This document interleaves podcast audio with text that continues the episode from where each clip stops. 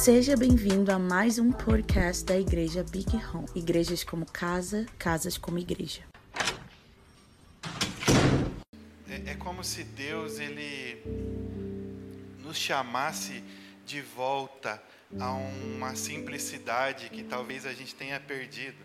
Porque agora a gente associa de novo, é, não sei por que isso, talvez seja algo da nossa geração, a gente sempre associa a complexidade da vida, dos pensamentos, do lifestyle, né? Você pode ver o estilo de vida, o estilo da roupa de quem está do seu lado. Olha para quem está do seu lado aí tenta descobrir quantos minutos essa pessoa passou na frente do espelho. Quantos minutos?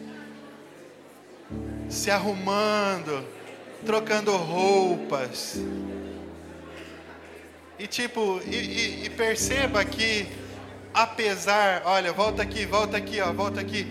E perceba que, apesar de pode ter sido muito tempo, é, se trocando, se vestindo, ela também ela não conseguiu, é, talvez, passar aquilo que ela gostaria. Então, nós vivemos num período, é claro que eu estou dando só um exemplo, mas onde a gente associa a complexidade é, com algo sólido, palpável. E, na verdade, a Bíblia ela é o contrário. É, eu lembro de Davi falando assim: uma coisa eu peço ao Senhor uma coisa, é uma coisa, é simples, uma coisa, e a buscarei. Uma coisa. Eu lembro do diálogo de Jesus e, e Marta, falando assim: Marta, Marta. Maria escolheu a boa parte. Marta, Marta. Você é muito complexa. Maria é simples. Tem um texto no livro de O Evangelho de Marcos, para mim é o melhor. Desculpa quem gosta dos outros, mas pra, porque é o mais curto também. Tô brincando, tô brincando. Brincadeira. Mas tem uma passagem que eu até comentei com esse quando a gente estava conversando. Tinha mais gente mas que eu nunca tinha entendido, sabe? Por que, que ela está na Bíblia.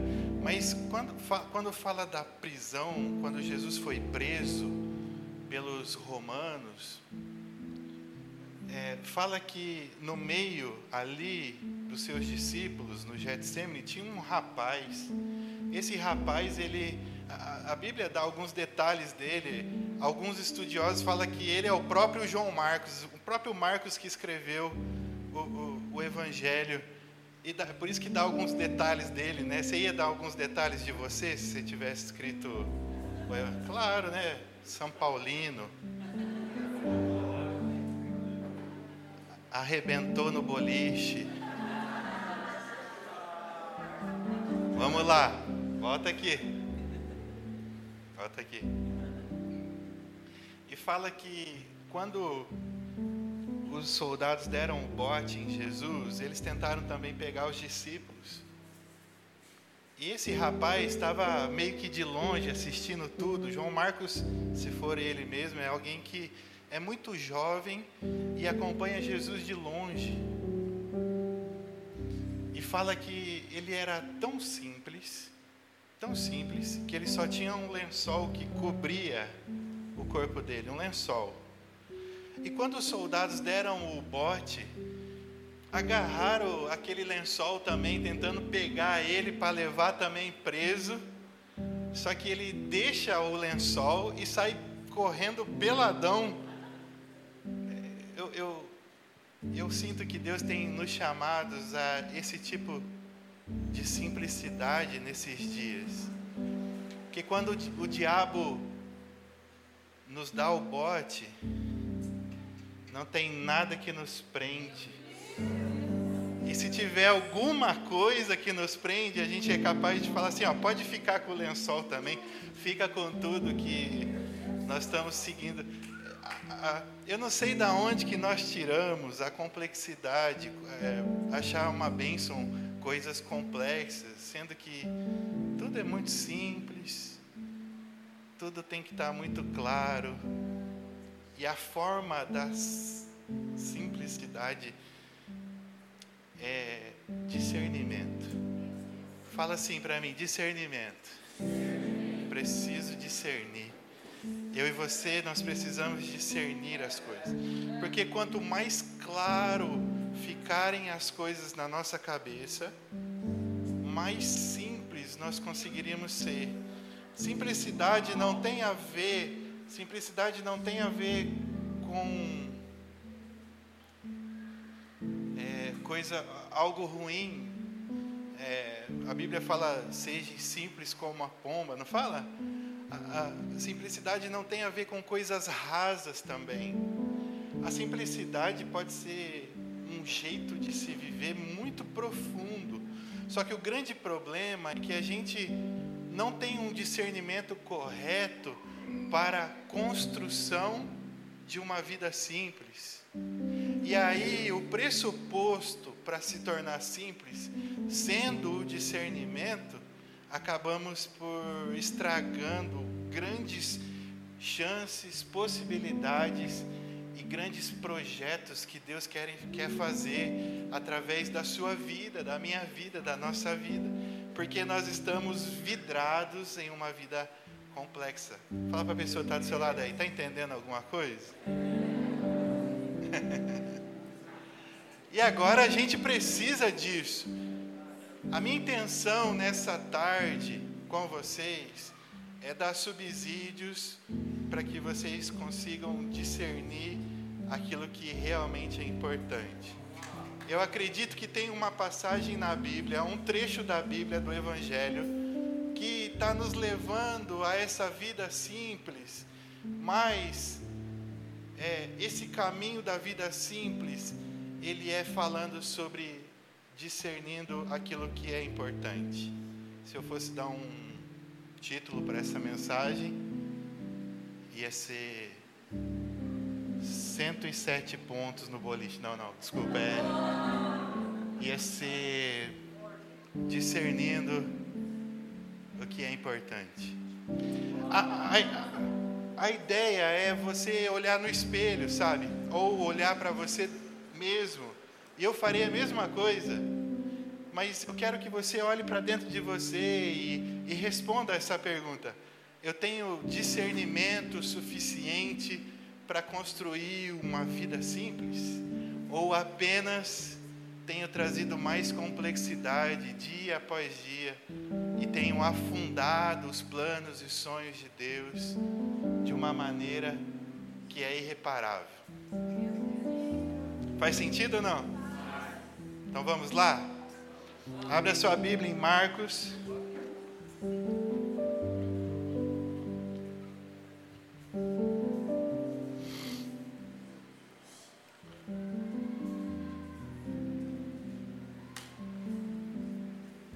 Marcos capítulo 8.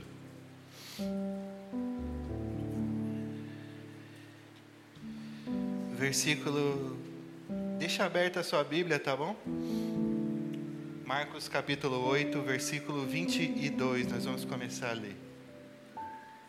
Eu vou ler, são três histórias que estão em seguida, mas que cada história dessa traz um princípio de discernimento, coisas que vão ajudar você a simplificar a sua vida, tá bom? E você vai sair daqui diferente, em nome de Jesus. lá. Marcos 8, 22 diz assim: Então chegaram a Betsaída, ou Betsaida, e lhe trouxeram um cego e pediram a Jesus que tocasse nele. Jesus, tomando o cego pela mão, levou para fora da aldeia, então cuspiu nos olhos do homem e impondo-lhe as mãos, é, impondo-lhe as mãos, perguntou: você vê alguma coisa? O homem, recuperando a visão, respondeu: Vejo pessoas, mas elas parecem árvores que andam.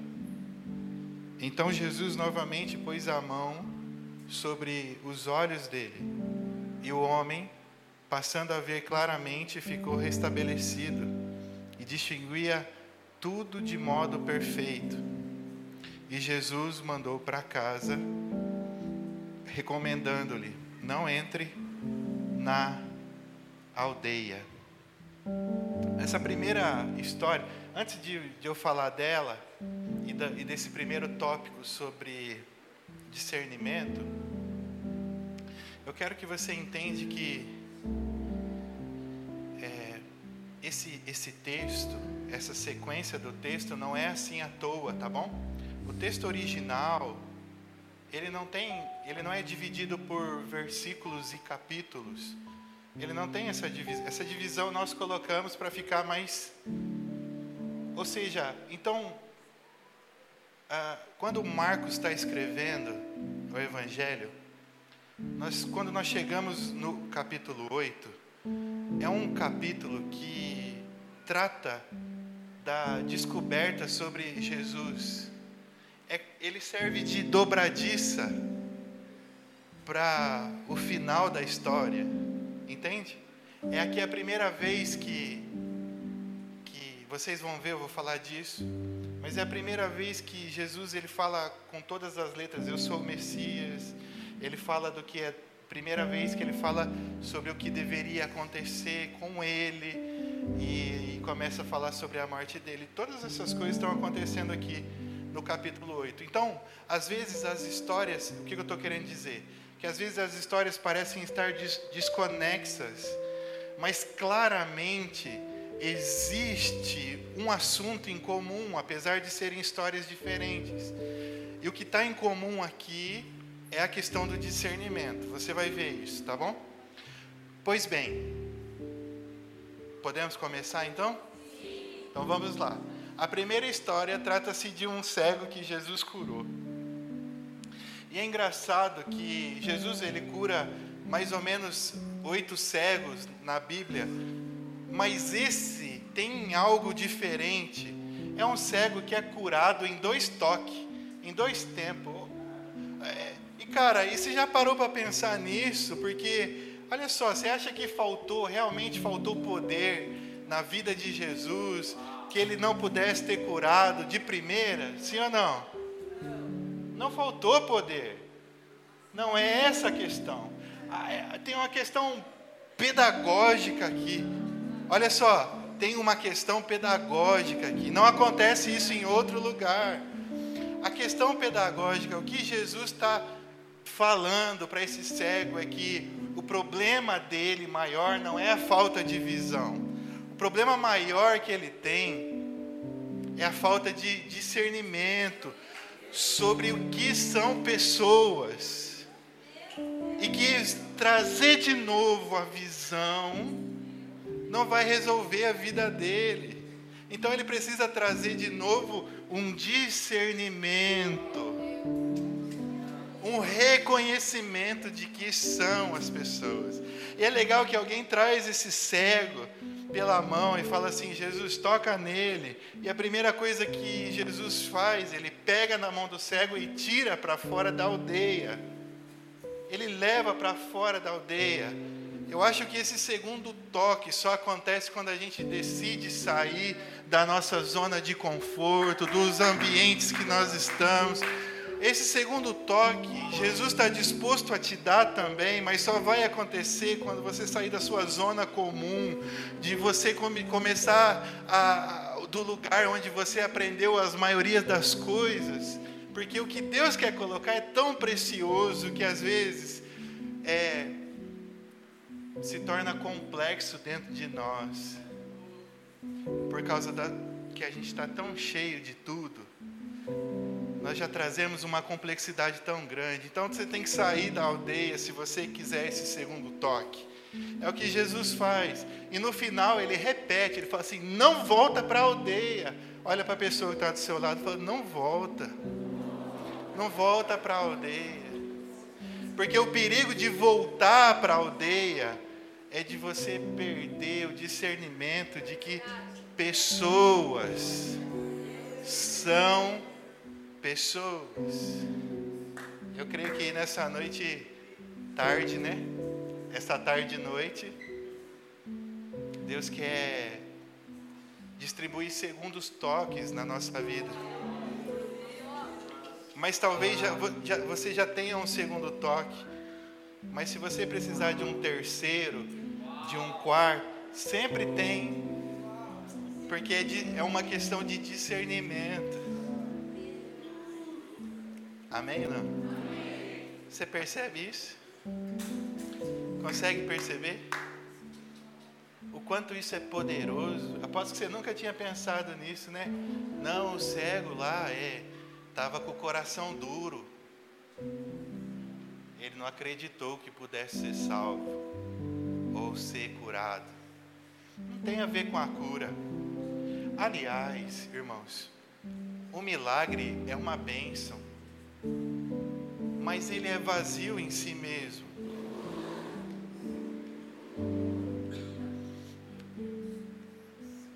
O milagre, ele. Porque esse, essa pessoa que foi curada da cegueira foi uma bênção. Eu imagino que ela ficou muito feliz. Mas ela tinha outros problemas de saúde, adoeceu de novo e até morreu por causa disso. O milagre em si mesmo, até mesmo o milagre de Lázaro, ele é vazio em si mesmo. Ele só tem sentido se ele aponta para algo. Esse algo é Jesus. Percebe? Percebe ou não? Você já pensou se você é Lázaro e Jesus fala para ele: sai daí, Lázaro? E daí tá, e depois de uma semana que você saiu da cova, ser é atropelado por uma carroça. Assim, ah, era melhor ter ficado lá.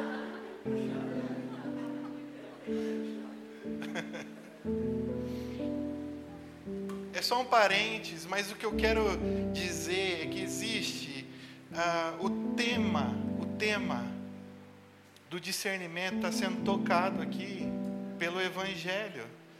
E está falando assim: você precisa tratar pessoas como pessoas. O seu olho precisa conseguir enxergar pessoas como pessoas, não como coisas. Pessoas não são coisas.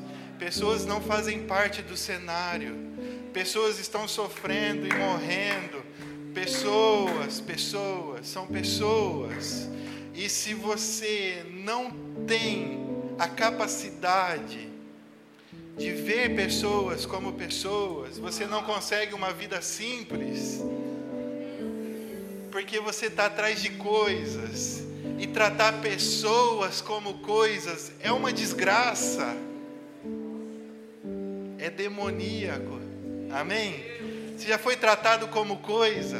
Alguém que se aproximou de você pelo que você tinha para oferecer? Você já fez isso com outras pessoas? Não dura, o relacionamento não perdura. Há uma complexidade em se manter perto por interesse. Vamos lá, vamos continuar, amém? Pessoas não são coisas, você precisa entender. Agora, uma segunda coisa, continua o texto ali, ó, no versículo 27. Então Jesus chamou seus discípulos e foram para as aldeias de Cesaré, e Filipe. No caminho, perguntou-lhes: Com quem os outros dizem que eu sou? Os discípulos responderam: Uns dizem que é João Batista, outros dizem que é Elias, e ainda outros dizem que é um dos profetas. Então Jesus perguntou: E vocês? Quem dizem que eu sou? Respondendo, Pedro lhe disse: O Senhor é o Cristo. Então Jesus o advertiu que ninguém dissesse tal coisa a seu respeito. A história continua e agora o discernimento muda a falta de discernimento muda. Agora existe um povo inteiro que não sabe quem é Jesus. A vida simples passa pelo discernimento correto de quem é Jesus. A vida simples passa pela clareza de quem é Jesus. Você precisa entender isso.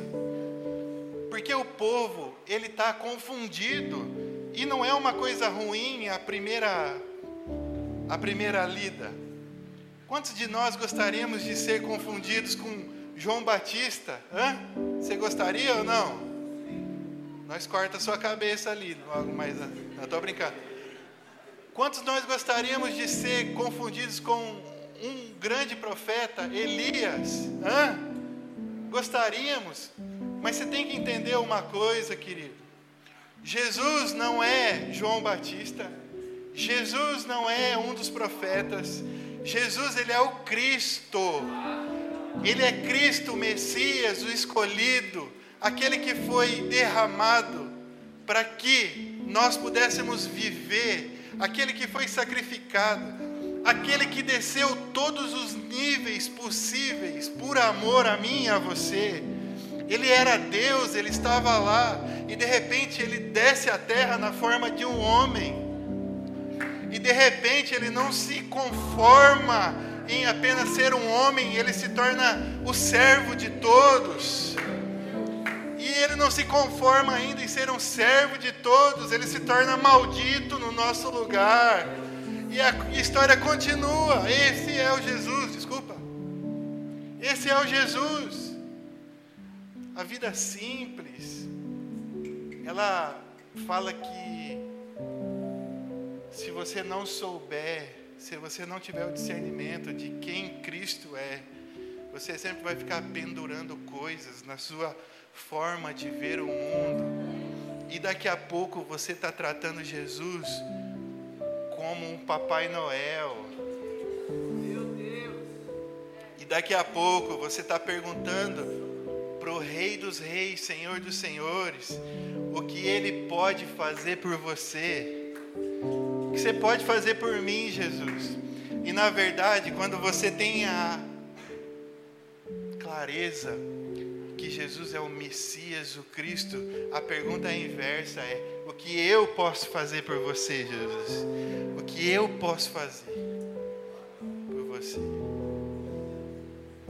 Daqui a pouco, se você não entende quem é Jesus, Cristo, Messias, você acha que ele é uma energia qualquer. Você compara ele a, com, a outros deuses pagãos. Você trata ele como religião.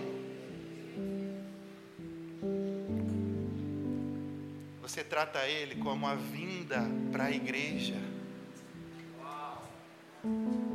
E não tem nada a ver com isso, malandro. Não tem nada a ver com isso. ver com o Salvador. Quando ele pergunta: E vocês, quem dizem que eu sou? O povo não tem discernimento. Mas e vocês, quem dizem que eu sou? A resposta de Pedro é cirúrgica. Você é o Cristo. Você é o Messias. Você é aquele que foi ungido. Você é aquele que a gente esperou. Você é aquele que vai trazer salvação. Amém? Sua vida está complicada? Pergunta para a pessoa que está do seu lado aí.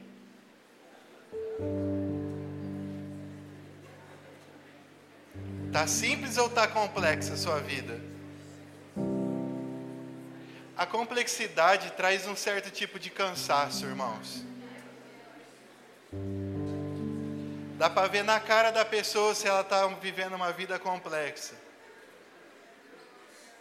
Ou se a vida dela só tem um lençol. vamos lá, vamos lá. Vamos lá, ó. Na conversa Jesus e a mulher samaritana, João 4, né? Jesus ele passa por vários níveis, mas o nível que ele quer chegar na vida da mulher é ser reconhecido como Messias. Está lá no texto, você pode ver. Então, quando ele se apresenta para a mulher, a mulher tem a percepção de que ele é um homem. É um homem. E eles conversam um pouquinho, ele chega à conclusão de que é um homem judeu. É um homem judeu que tem os seus próprios, jeitos de viver. Daqui a pouco ela reconhece ele como mestre. Sim ou não? Ó, tá ensinando coisa para mim. Tem esse negócio da água que não dá sede. Tem esses negócios aí do não sei o que, do, do louvor, de adorar no poço de não sei quem. É ou não é? É o mestre. Daqui a pouco ele entra na qualidade de profeta. Sim ou não? Começa a falar do que? Dos maridos dela. Ó, oh, esse cara tá, tá me confrontando. Até quando estava ensinando, estava bom. Tá me confrontando. Mas de repente, Jesus, irmãos, todos nós passamos pelas mesmas coisas. Passamos pelos mesmos níveis, mesmos níveis de reconhecer a Jesus. Mas o final da conversa é Jesus falando assim: Eu sou o Messias. Olha só, presta atenção. Eu sou o Messias. E aí, a primeira coisa que essa mulher faz, olha só, quando ela tem a visão correta de quem é Jesus, a primeira coisa que ela faz, ela deixa o cântaro. Ah, eu vou falar de novo para você. Sabe o que, que ela faz? Ela deixa o cântaro. Ela está simplificando a vida dela agora. Ó. O propósito da vida dela era buscar água ou era existir, subexistir. Mas quando ela encontra o Messias, a complexidade cai por terra e agora aquilo que era central na vida dela já não é mais. Percebe? E daí ela sai, ela foi até o poço para buscar água, ela volta sem o cântaro e volta para a cidade para anunciar Jesus. Sim ou não? Se a sua vida está muito pesada, você não entendeu ainda que é ser um cristão. Não digo que você não tenha revelação de quem é Cristo ou quem é Jesus. Não é isso. Mas olha, presta atenção que, que a complexidade é uma arma de Satanás para nos impedir. Vocês estão vivendo aqui numa cidade muito louca. É ou não é? É louco, meu irmão. Eu estou ficando louco já. Eu vim de uma cidade que sete horas da noite já não tem mais nada, tá todo mundo dormindo. Até a luz dos postes eles apagam lá para todo mundo. E de repente, são horas de trânsito.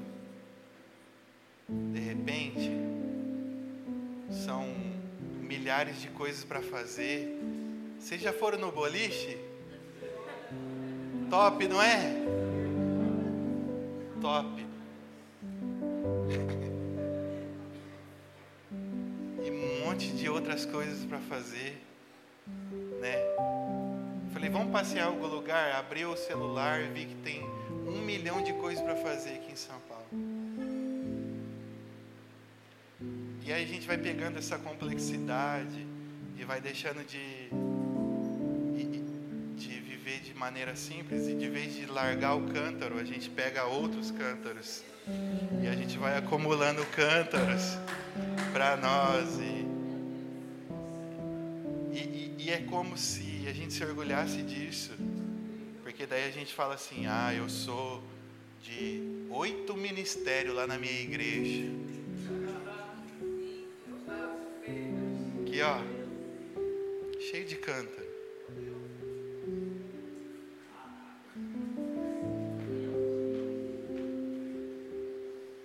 Digo que você não tem que servir, mas se você entender mesmo quem é Jesus, nada tira o tempo seu com Ele, a vida sua com Ele, o amor seu por Ele, nada, nada, nada. Não existe gente cansada. Você fica cansado enquanto está carregando o cântaro, mas depois deixar o cântaro. Aí você volta correndo para a aldeia para falar assim: tem um homem que tem falado tudo que eu tenho vivido. E essa é a palavra que ela dá. Acho que ele é o Messias. Vamos lá ver. Vamos terminar então. Continua no versículo 31. Então Jesus começou a ensinar-lhe que era necessário que o filho do homem sofresse muitas coisas, fosse rejeitado pelos anciãos, pelos principais sacerdotes e pelos escribas, fosse morto e que depois de três dias ressuscitasse. Isso lhe expunha claramente. Então Pedro, chamando-o à parte, começou a repreendê-lo. Mas Jesus, voltando e vendo os seus discípulos, repreendeu a Pedro e disse: Sai da minha frente, Satanás, porque você não leva em consideração as coisas de Deus, e sim a dos homens. O mesmo, o mesmo Pedro que tem a revelação sobre Cristo, agora não tem discernimento sobre a obra de Cristo. São duas coisas diferentes. O homem que acerta na mosca sobre quem é Jesus, agora ele não consegue acertar sobre o que Jesus queria fazer. Irmãos, essa é muito a nossa igreja, não, no, não vocês aqui, mas eu tenho andado por aí, eu tenho visto isso claramente. Isso é muito a gente, é muito a gente. Não há dúvida, se você tem o um mínimo de tempo de igreja, o um mínimo de tempo caminhando com alguém, discipulado, não há dúvidas de quem é Jesus. Mas toda vez que a gente fala sobre qual é a missão que Jesus tem, ou qual é a vontade de Jesus para a nossa vida, e aí começa o show das desculpas. É ou não é? Não, Jesus, você não vai morrer. Não, Jesus, você não pode ir para lá. Não, você tem que ficar aqui. Aqui é o nosso lugar. Não, olha só, tá bom assim. Lembra no Monte da Transfiguração que Pedro fala assim: vamos construir três tendas? Vamos construir. Pedro já estava dando mil há muito tempo. Entende essa expressão ou não? Está dando mil há muito tempo. Sabe por quê? Porque não tem clareza, não tem discernimento sobre aquilo que Jesus quer fazer. Uma das coisas que acontece quando nós descobrimos quem é Jesus é que ele se revela a nós e coisas sobre a revelação dele a nós tem a ver conosco, tem a ver com a nossa vida, tem a ver com a ideia que ele tem sobre você. Está percebendo não? Só que nós insistimos em falar assim. É, é como se nós falássemos a, tivéssemos a ousadia de dizer assim: Jesus, você, não, você é o Messias, mas você não sabe o que é melhor para a igreja. Sabe o que é melhor para a igreja? Sou eu. e é por isso que Jesus chama Pedro de Satanás. Olha só, não é uma questão de estar endemoniado. Pode ser, tá bom? Mas não é. Eu entendo que o que Jesus está querendo dizer, ele está tá levando em consideração o que significa Satanás. Satanás no grego significa usurpador, aquele que toma o lugar de alguém. E ele está falando assim: Pedro, você é Satanás, você está tentando tomar o meu lugar. Só que você pode morrer na cruz por todo mundo? Sabe qual que é o problema, irmãos? É que a nossa vida é tão complexa que nós viramos Satanás na vida da igreja e no reino de Deus. E tem igreja, não aqui, tá bom? Mas tem igreja que Satanás não entra, porque senão ele vai estragar o que o pessoal está fazendo lá dentro.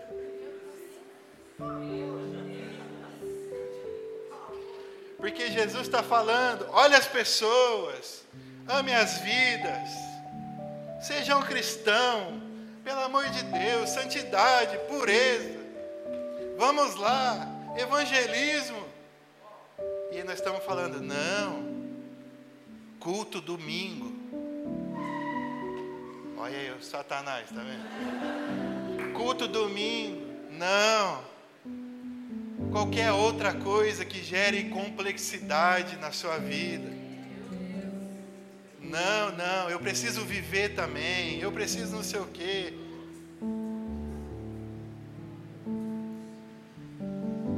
Você pode saber quem Jesus é, mas o discernimento também passa pelas coisas que Jesus quer fazer. Você precisa entender. E essa indignação dos pastores que eu tenho conversado, eles têm falado, eu tenho uma direção clara de Deus. Eu sei para onde Deus quer que a gente vá, que a gente quer que eu fa quer que faça. Só que eu tenho muito Satanás dentro da igreja.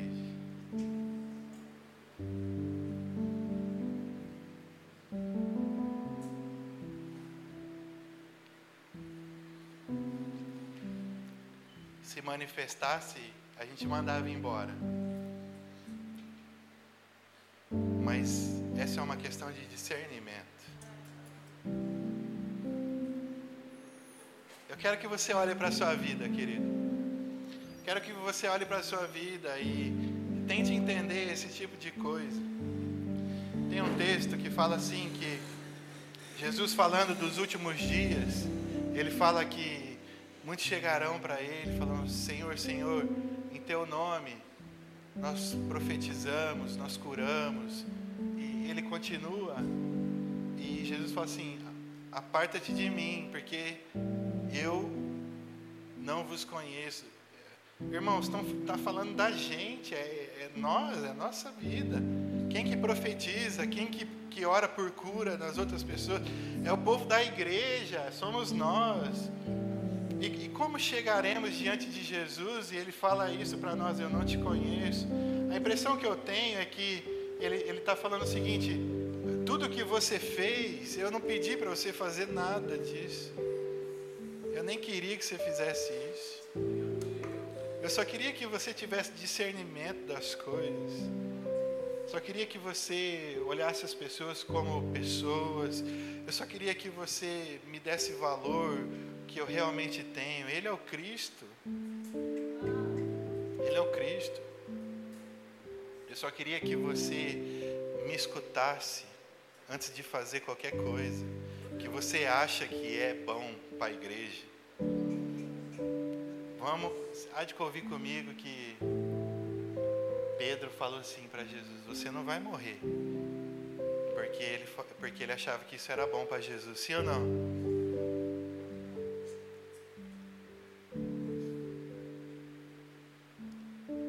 Vontade, minha avó que fala, né? De boa vontade, o inferno está cheio.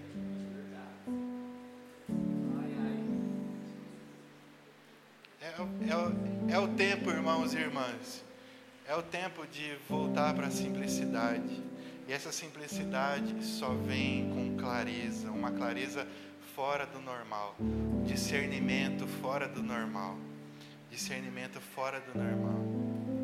Eu passei por uma cirurgia esses dias que eu achei que eu ia morrer. É, é uma cirurgia grande E geralmente nesses momentos de que você vai morrer, você repensa muito a sua vida, é ou não é? Uma pergunta que eu fiz muitos, isso para mim é o que realmente importa?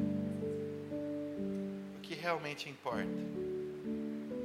E a resposta sempre foi essa: pessoas, Cristo, a obra. Sempre foi isso. Não tem nada, irmãos. Para de bobeira. Para de trazer cântaros ou estruturas para a sua vida que não vai acrescentar nem na vida das pessoas, nem no seu relacionamento com o seu Messias, com o seu Cristo, nem com a obra dele. Viva simples. Viva muito simples. Você imagina um rei falando: Uma coisa eu peço ao Senhor. Um rei tem muitas coisas para pedir ao Senhor, sim ou não? Mas uma só eu peço. E a buscarei. Que eu viva na sua casa todos os dias. Vamos lá, vamos lá. Vamos lá, vamos fazer diferente a nossa essa é a nossa geração, irmãos. Se a gente não fizer nada, Deus tem que esperar a próxima. Nós vamos deixar ele passar por isso, não? Essa é a nossa geração. Vamos lá, vamos lá. Vamos lá. Cadê o simples? Cadê o discernimento?